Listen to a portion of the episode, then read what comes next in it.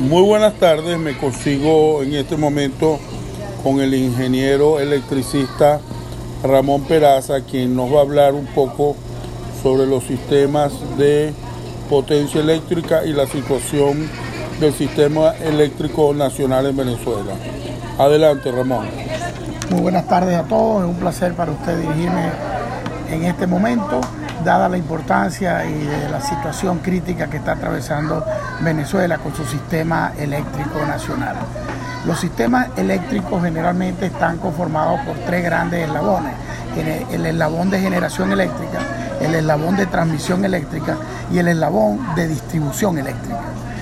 La generación eléctrica se busca que el sistema sea un sistema robusto, confiable y seguro. Para que sea eso no, se, no puede depender solamente de la energía hidráulica, aun cuando en Venezuela existe una abundante eh, riqueza hidráulica. Tiene que tener también su sistema de generación térmica y otros sistemas alternativos de energía que todavía no se han desarrollado, pero que debería ser energía solar y energía eólica, para conformar un sistema realmente que no dependa nada más del el régimen de pluviosidad que puede existir en un momento dado, puede ser la sequía o un abundante eh, nivel pluviométrico. Para que este sistema sea así, se hace un sistema de planificación a corto, a mediano y a largo plazo, buscando un horizonte y de acuerdo a los criterios de planificación se trata de para que el sistema en totalidad sea, tenga estabilidad, tiene que estar conformado por un sistema hidráulico y un sistema térmico. Y generalmente optimizando esta, este criterio, debería ser el 50% de energía hidráulica y el 50% de energía térmica con una reserva de rodante de 30%. Eso para atender la demanda y hacer que cualquier perturbación no haga que el sistema se aborte como se abortó en estos días y hubo un blackout y está continuando el blackout, además de todos los mantenimientos que hay que hacer se descuidó el parque térmico y se descuidó el parque hidráulico.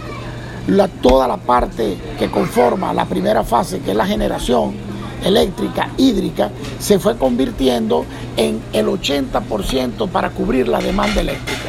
Ese 80% hizo que todo el sistema de transmisión se manejara a sus altos niveles de capacidad, poniendo en peligro y poniendo en desbalance el sistema. Igualmente pasó con los autotransformadores que estaban trabajando a full capacidad. Los, autotransformadores son refrigerados con sistemas dieléctricos de aceite, unos aceites que tienen la particularidad de mantenerse fríos para que pueda evitar las pérdidas en los autotransformadores y que pueda aumentar su vida útil pues estos aceites también hay que hacerle mantenimiento dependiendo de las pruebas que se tomen trimestralmente, semestralmente, anualmente y colocarle los aditivos necesarios para conservar su estado natural de funcionamiento, cosa que se ha descuidado. Igualmente el sistema de transmisión requiere un mantenimiento importantísimo en sus canales o corredores por donde van las torres de transmisión para evitar malezas y incendios que puedan provocar un calentamiento en los conductores y un debilitamiento de los aisladores. También tiene que haber sistemas de control de temperatura que se hace con helicópteros para mirar el nivel de temperatura que están ya los puntos de enlace de, que son amarres necesarios que hay que hacer a lo largo del camino, del recorrido de las líneas, que son 800, 400 kilómetros dependiendo de la línea de transmisión.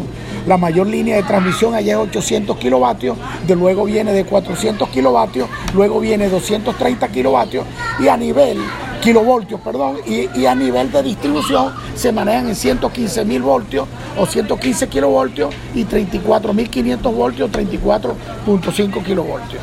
El descuido en el mantenimiento y el criterio que ha usado este régimen por 20 años ha sido que se deteriore el parque térmico y que se dependa más del sistema hídrico, que aun cuando es más barato y la energía es más limpia, tiene problemas de estabilidad y de seguridad del sistema.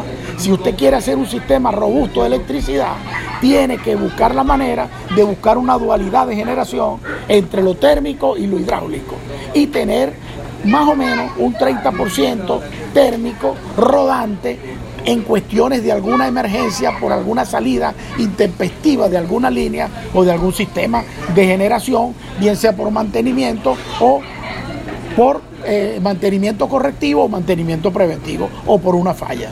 Muchas gracias por su atención.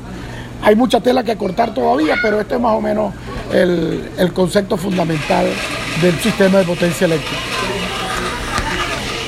Muchas gracias, ingeniero Peraza.